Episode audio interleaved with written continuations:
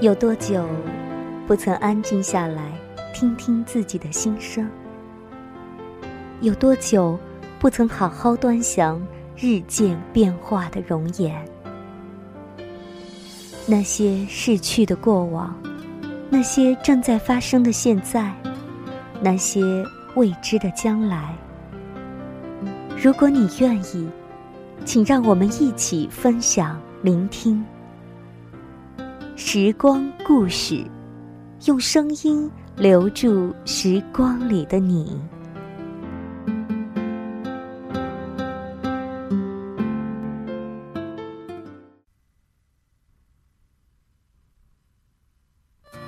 我想和你虚度时光，比如低头看鱼。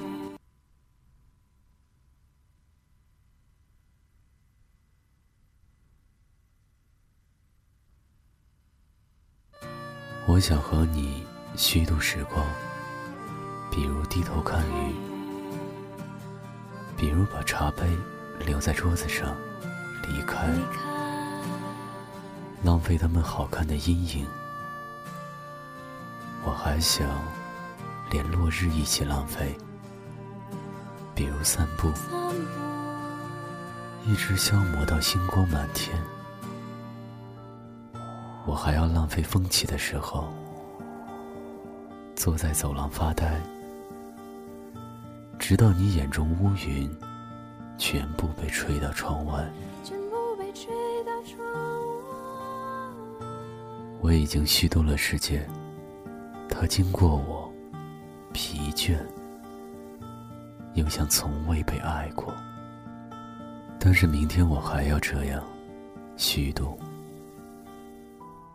满目的花草，生活应该像他们一样美好，一样无意义，像被虚度的电影。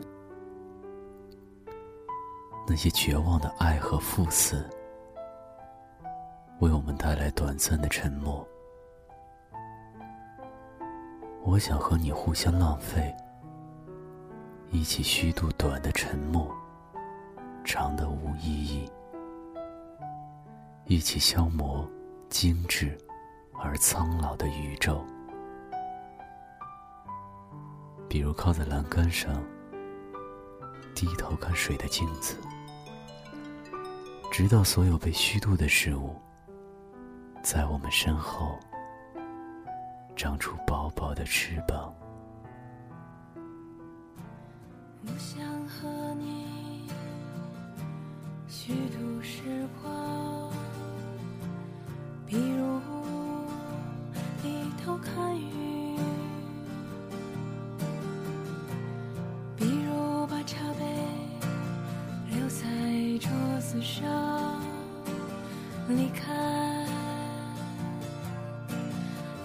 他们好看的意义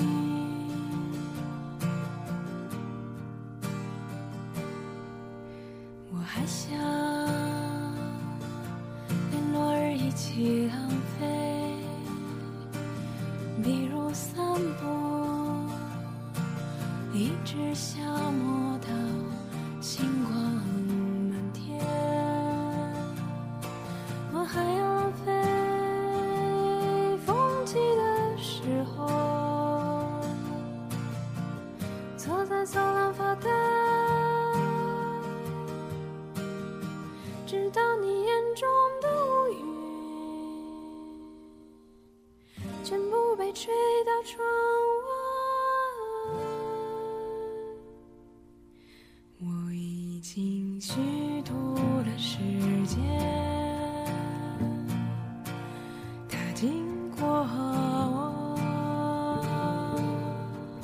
疲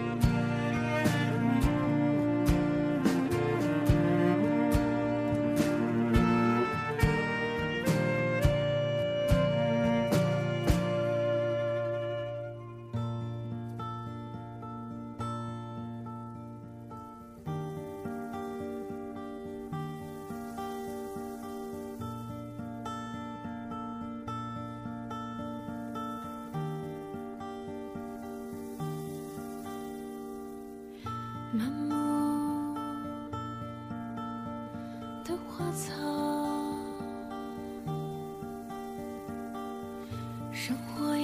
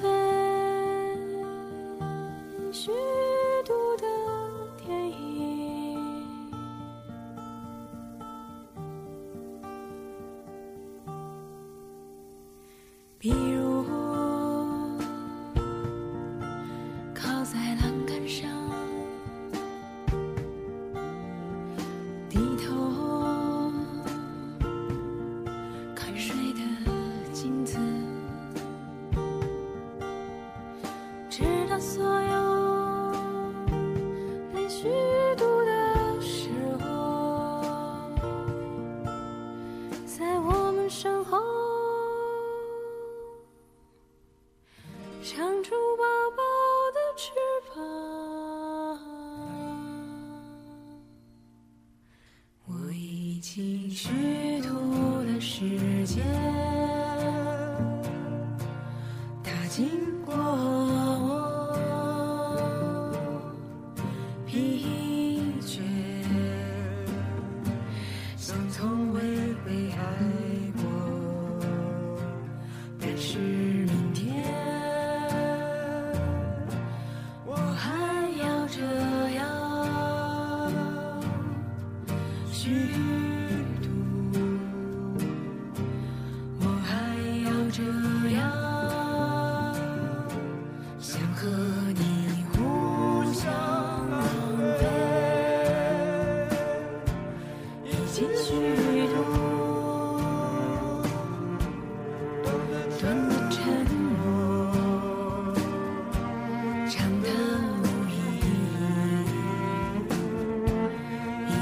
想。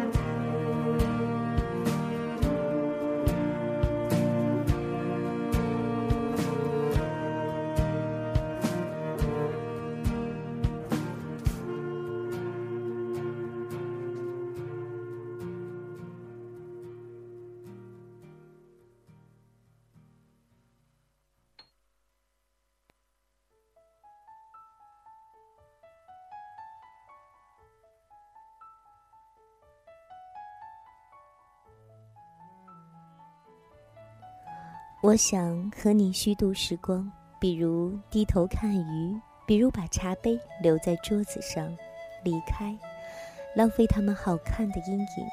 我还想连落日一起浪费，比如散步，一直消磨到星光满天。嗨，亲爱的朋友，你好，这里是时光故事，我是你的朋友秋霞。在节目当中，刚才听到的这首歌是来自陈碧的《我想和你虚度时光》，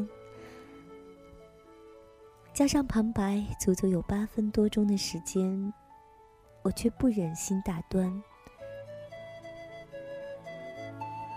这首歌每每听起，就有一种莫名的感动。不知道你是否和我拥有同样的感受呢？这里是时光故事，我们期待用声音留住时光里的你。在今天的节目当中，想要跟你分享的是来自作家余华的故事。我是怎么从牙医成为作家的？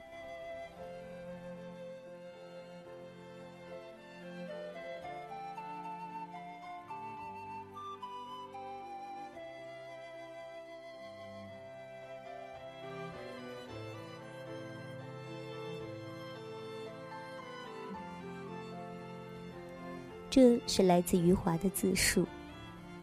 二十多年前，我是一名牙科医生，在中国南方的一个小镇上手握钢钳，每天拔牙长达八个小时。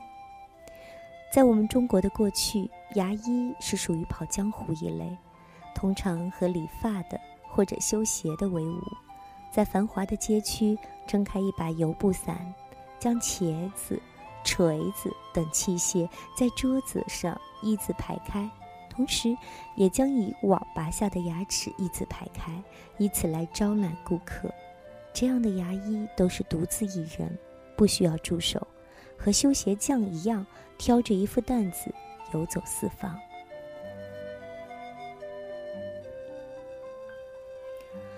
我是他们的继承者，虽然我在属于国家的医院里工作。但是我的前辈们都是从油布雨伞下走进医院的楼房，没有一个来自医学院。我所在的医院以拔牙为主，只有二十来人。因牙疼难忍前来治病的人都把我们的医院叫成牙齿店，很少有人认为我们是一家医院。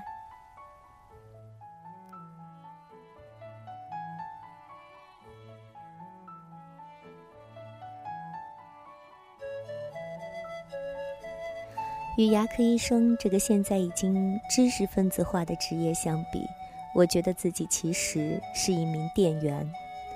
我就是那时候开始写作的。我在牙齿店干了五年，观看了数以万计的张开的嘴巴，我感到无聊至极。我倒是知道了世界上什么地方最没有风景，就是在嘴巴里。当时我经常站在临街的窗前。看到在文化馆工作的人整日在大街上游手好闲地走来走去，心里十分羡慕。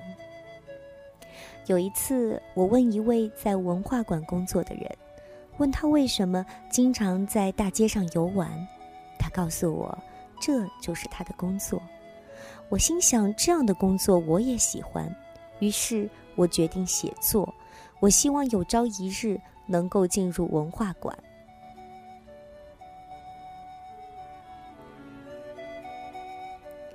当时进入文化馆只有三条路可走：一是学会作曲，二是学会绘画，三就是写作。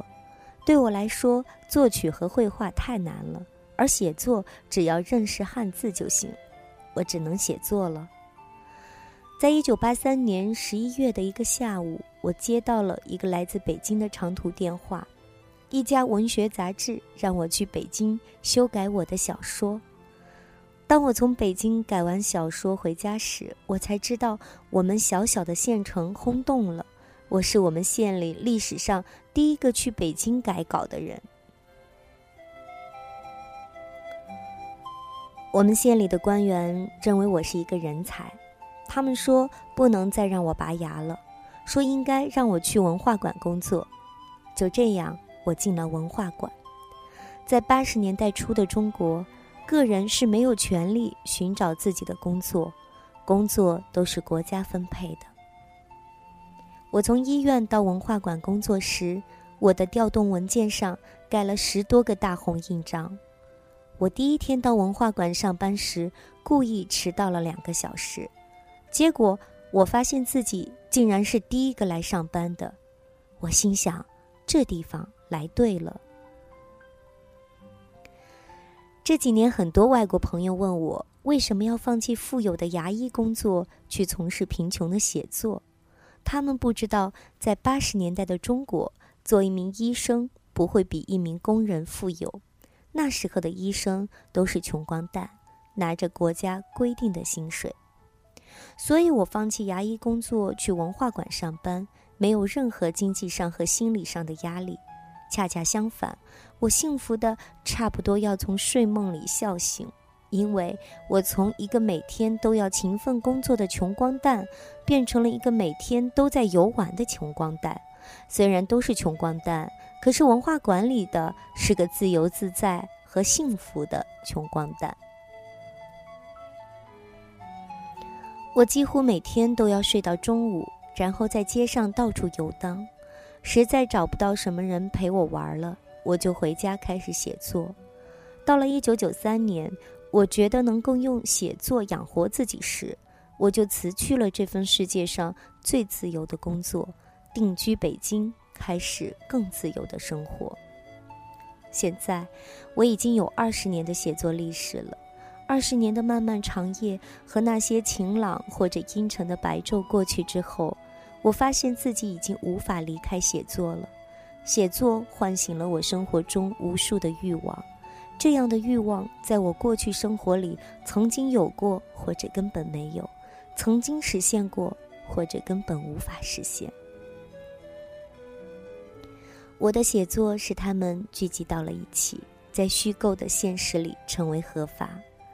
二十年之后，我发现自己的写作已经建立了现实经历之外的一条人生道路，它和我现实的人生之路同时出发，并肩而行，有时交叉到了一起，有时又天各一方。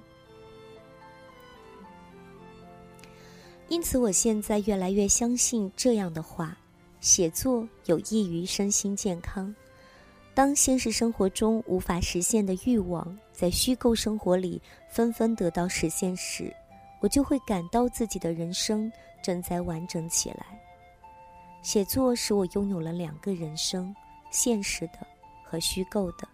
他们的关系就像是健康和疾病，当一个强大起来时，另一个必然会衰落下去。于是，当我现实的人生越来越贫乏时，我虚构的人生已经异常丰富了。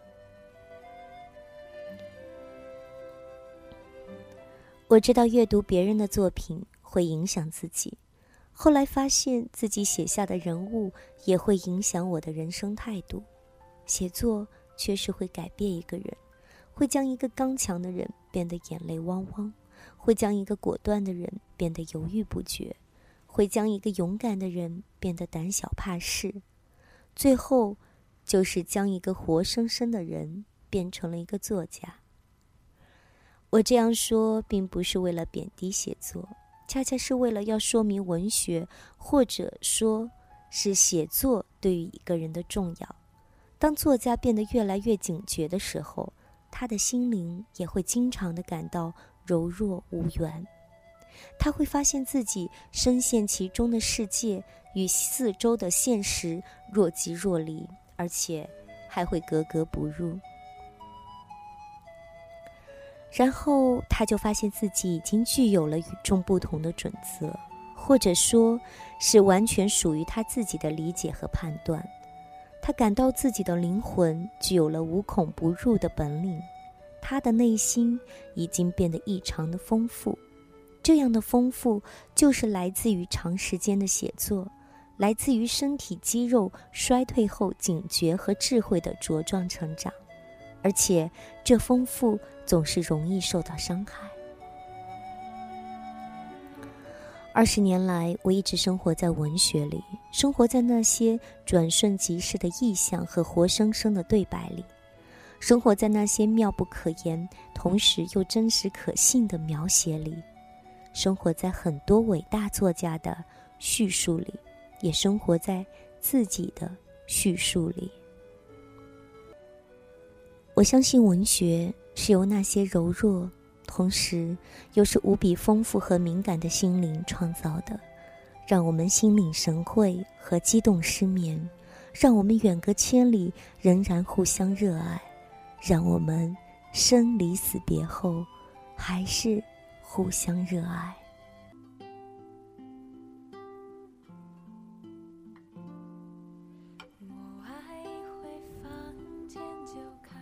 也许是一种机缘巧合，也许是对未来生活的一种美好憧憬。余华就这样从牙医成为作家。但是我所相信的是，每一个人都有一种独特的天赋。他在从事这项工作或做这个事情的时候，是非常幸福，并且会灵光闪现的。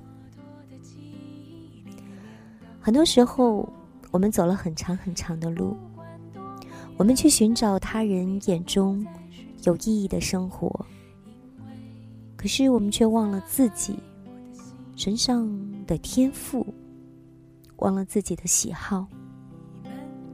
而我一直都相信，去做自己擅长的事，才会让我们的人生闪现出不一样的光彩。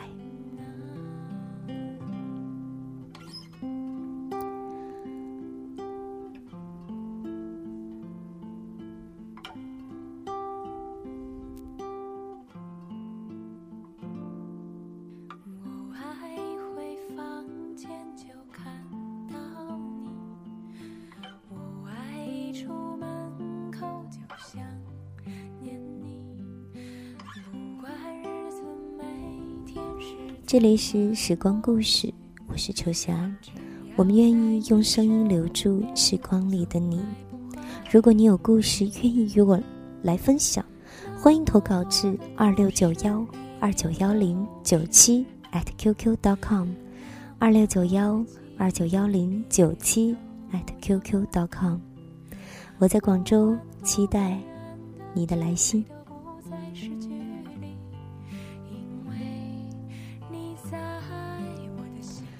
天气冷了，要注意保暖。再一次感谢您的收听，我们下次再会。